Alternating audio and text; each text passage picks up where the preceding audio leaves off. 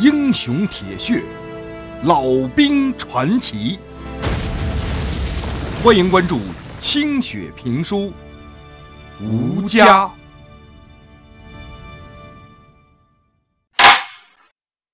在进行这次和共军面对面的阵地战之前，训导团的长官就一再跟老旦他们强调，抵抗共军阵地战的最好方法，就是跟他们保持距离。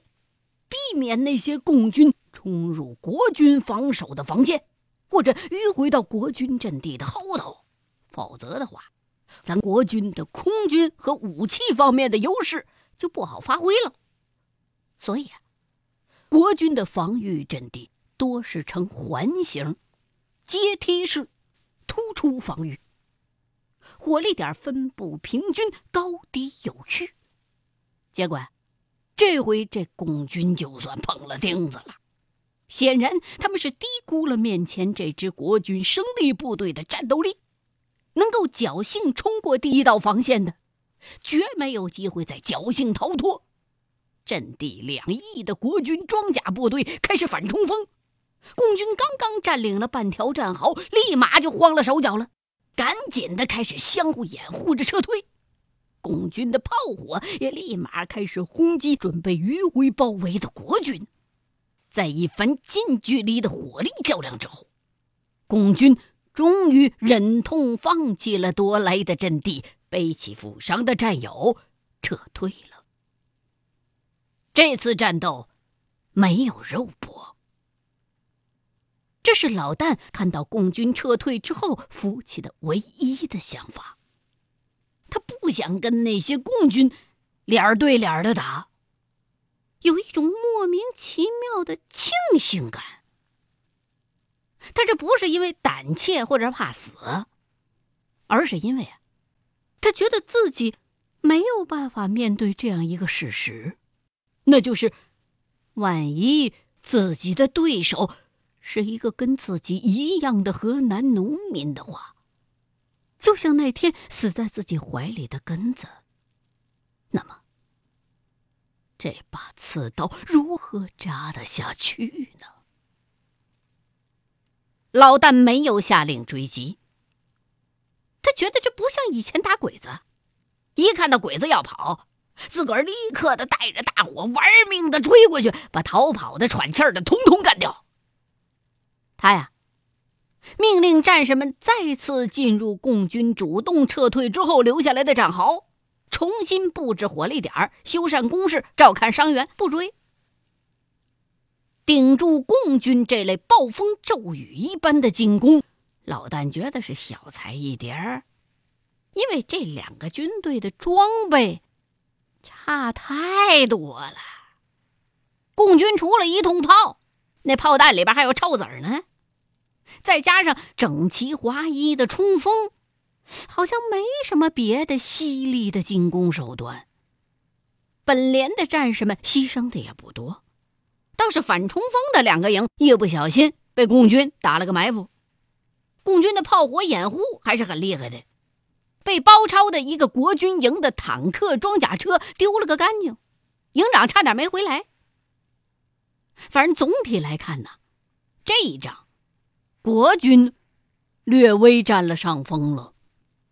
老旦寻思，如果仗就这么打，这共军可真没什么机会能打败国军。暂时被围的那些国军部队仍然实力雄厚，冲出去那就是个早晚的事儿。过了几天，大部队就准备突围了。第八十五军第幺幺零师。也就是杨北万三个哥哥都在的那个师打头阵，第十八军的幺幺六师、幺幺八师、第十军的十八师紧随其后，开始向东突围。十四军的任务仍然是两翼掩护。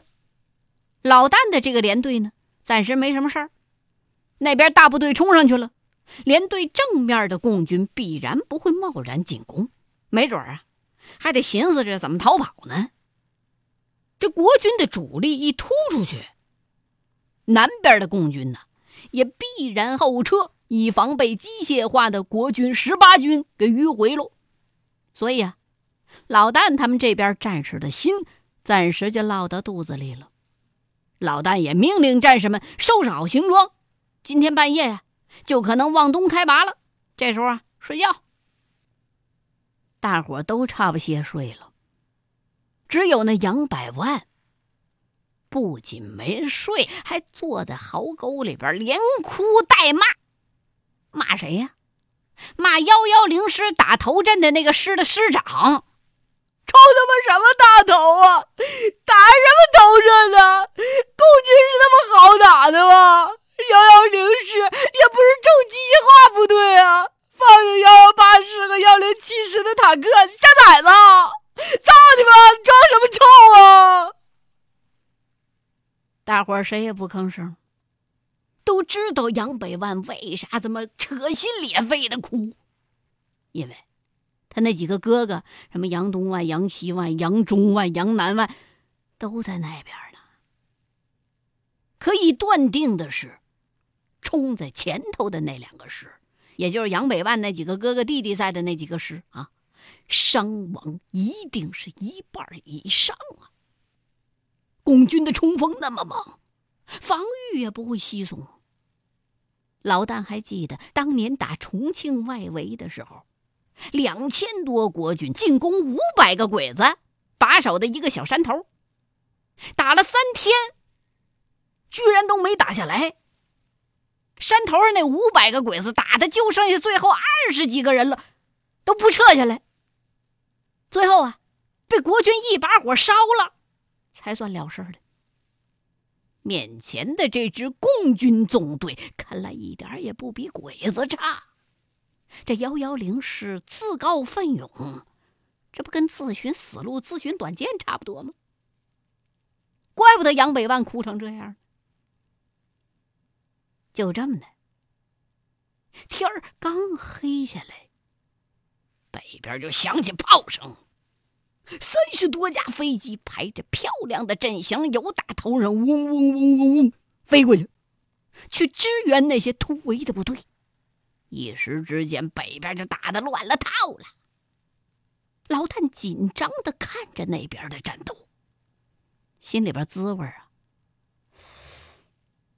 挺怪的。这怎么还没搞定啊？啊？都到了中原这么久了，为啥这国军总是突围呢？咋就没有说哪一天把共军来个包抄全歼呢？啊，这国军总是在突围，这突完了再突，总是在共军的围困之中。这共军的装备多破呀，人也没有国军多呀，咋就这么喜欢包围呢？想着想着，快到半夜了。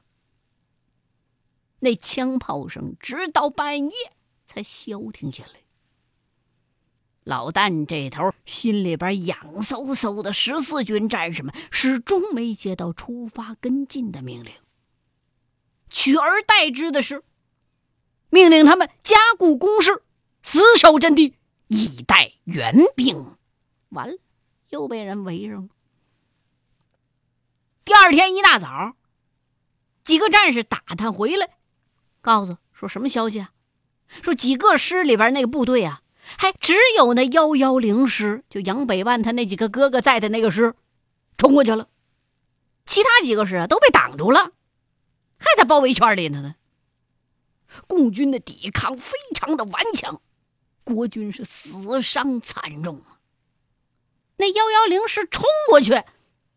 就被共军把口子给封住了，不知道跑哪去了。似乎在这战场上啊，人间蒸发了，连国军的空军都没找着他们。幺幺零师哪儿去了？哎呀，估计啊，是全军覆没了。一听这等噩耗，小兵杨百万顿时是放声大哭啊，一头抢地。旁边的那些兄弟们赶紧把他给拉住，竭力的安慰着他。心软一点的战士还赔下来不少的眼泪。你说真他妈邪门了！这几个师那都是军团里响当当的硬骨头部队，坦克、装甲车加上飞机掩护，就这么的还突不出去共军那几条破枪去？哎呀，看来共军不但进攻犀利，防御也挺强悍的。老旦猛然想起。曾经在敌后那洞里边听到那共军司令长官的话了，也难怪啊，有那样充满自信又关心下属的长官，就像自己以前的上司麻子团长那样的。战士们当然打仗不要命啊，更别说那司令员足智多谋啊。敢用相同数量的部队来包围装备完全占优势的国军，这得多大胆儿啊！共军总是高度集中来应付国军的正面突围，把国军堵回去之后，他还能迅速的归回原位。哎，你说这共军各部之间的协同作战能力也太强了。哎呀，日你妈的，又被围死了，真他妈邪门了！老旦丧气的发出了一声哀叹。打仗参军十年了，他都不知道打过多少回了，一小半都是在鬼子的包围之中。以前被鬼子包围，是因为国军跑得慢，装备差。面对飞机、坦克一大堆的日军，指挥部喜欢深沟高垒，大打阵地防御战，所以被日军包围那是家常便饭。你什么装备啊？你什么军事设备？什么军事素养啊？你跟人家武器先进、军备素质非常高的日军玩阵地战啊？你那不是以小打大吗？以弱打强吗？可是现在这国军这该有的都有了，居然被汽车都没几台的共军围成了一个死守阵地、以待援兵的乌龟样，他能不让人丧气吗？越想越生气。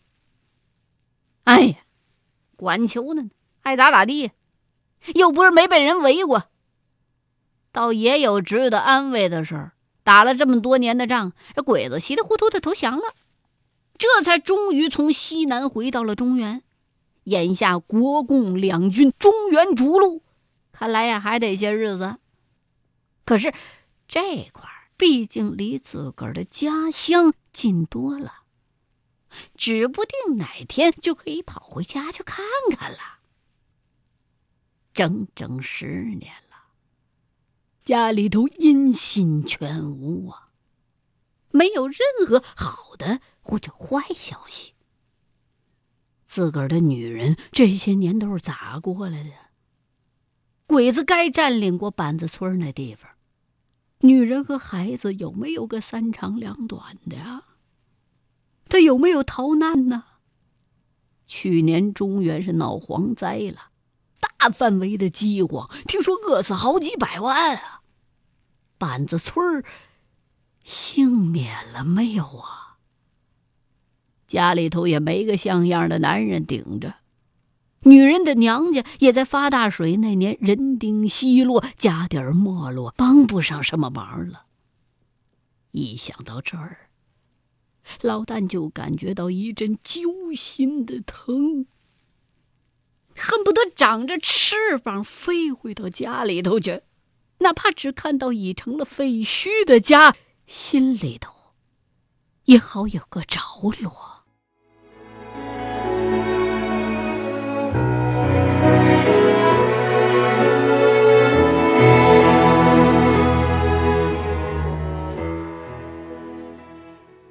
共军终于不再冲锋了，夜深人静。战壕当中冷如骨髓。老旦钻到棉大衣里头，用热水杯子捂着冰凉的手。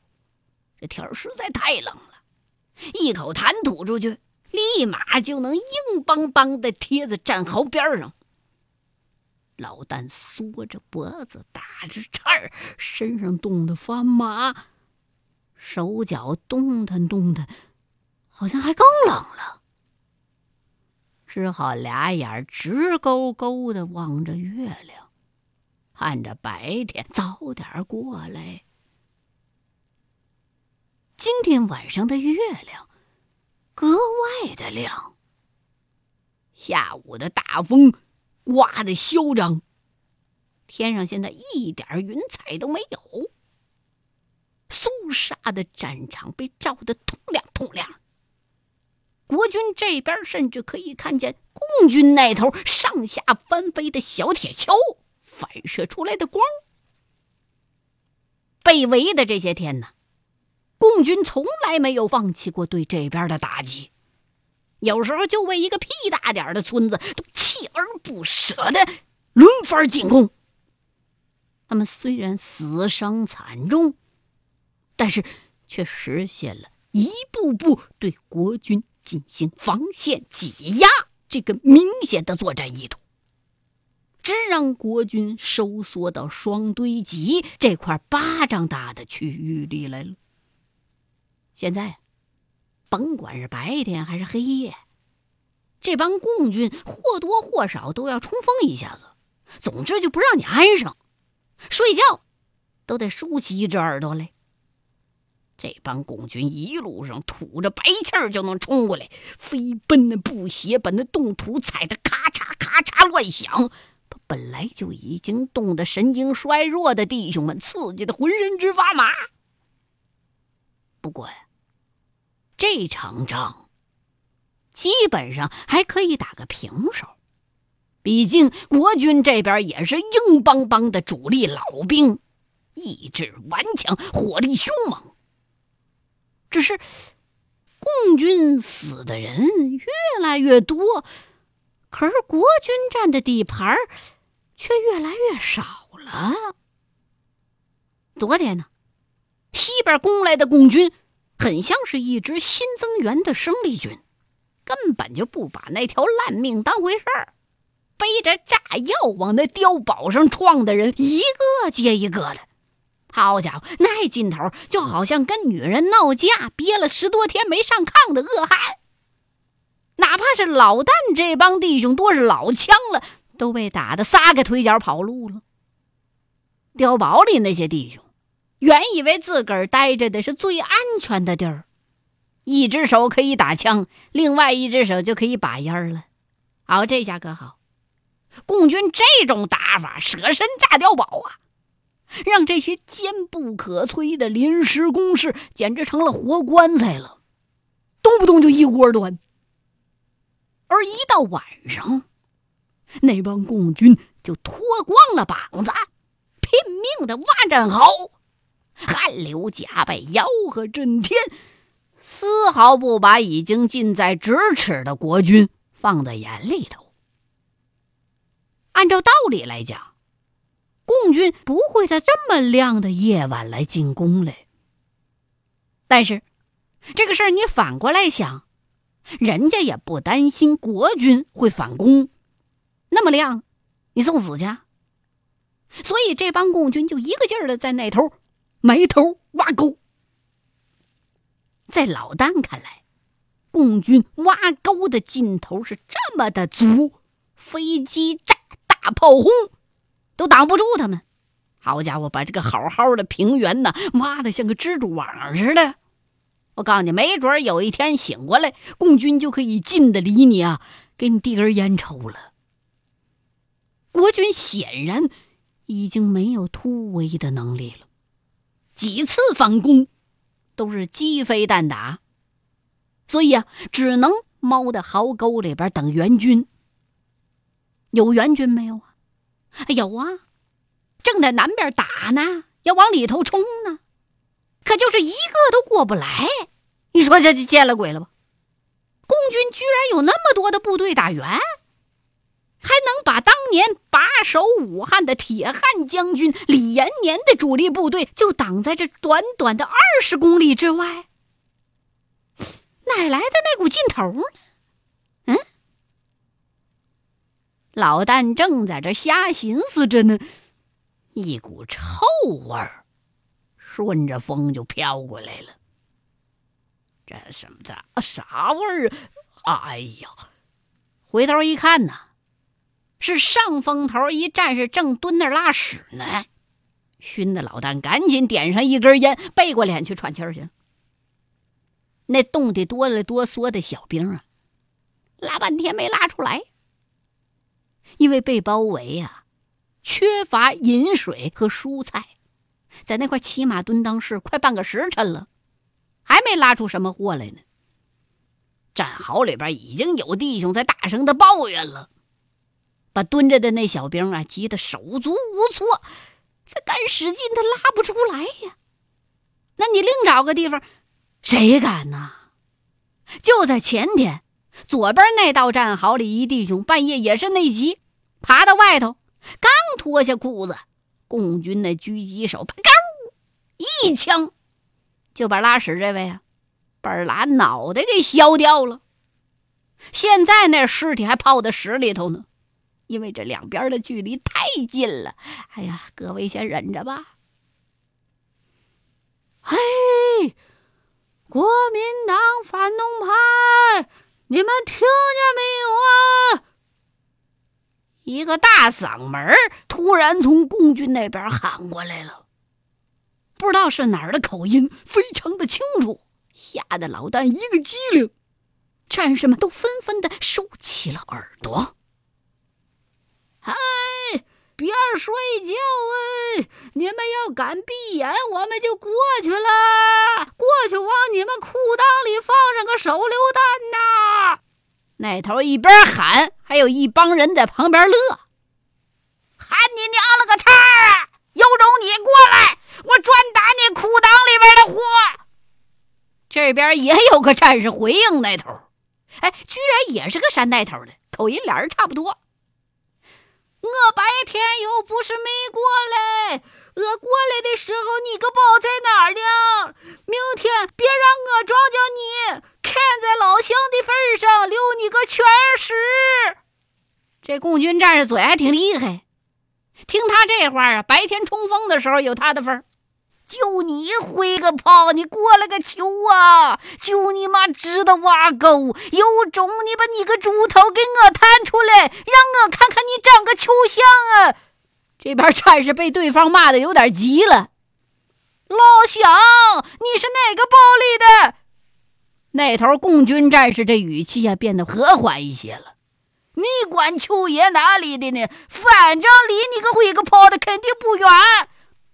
哥我们这边来吧，这边我们老乡多，好多就是你们那边过来的。我们家那边已经解放了，给国民党扛枪，你还图个球啊？你们的一个师都跑到我们这边来了，你个冷球，你还不知道呢？啊！老旦听到这儿，心惊肉跳啊！感情突围出那幺幺零师找不着人间蒸发那一整个师，全都投降改姓共了。哎呀，你妈的！害得害得后边两个师的弟兄送命！黄司令，你个混球，怎么派了这么个师打头阵啊？不过杨百万那娃子这会儿该高兴了，他那几个弟兄肯定没死啊，都投降了。难怪整一个满员的幺幺零师连个鬼影都看不着啊！原来都换成了共军的服装了。哎呀，那难道打援的部队就就就是原来的幺幺零师？这是他娘的咋回事呢？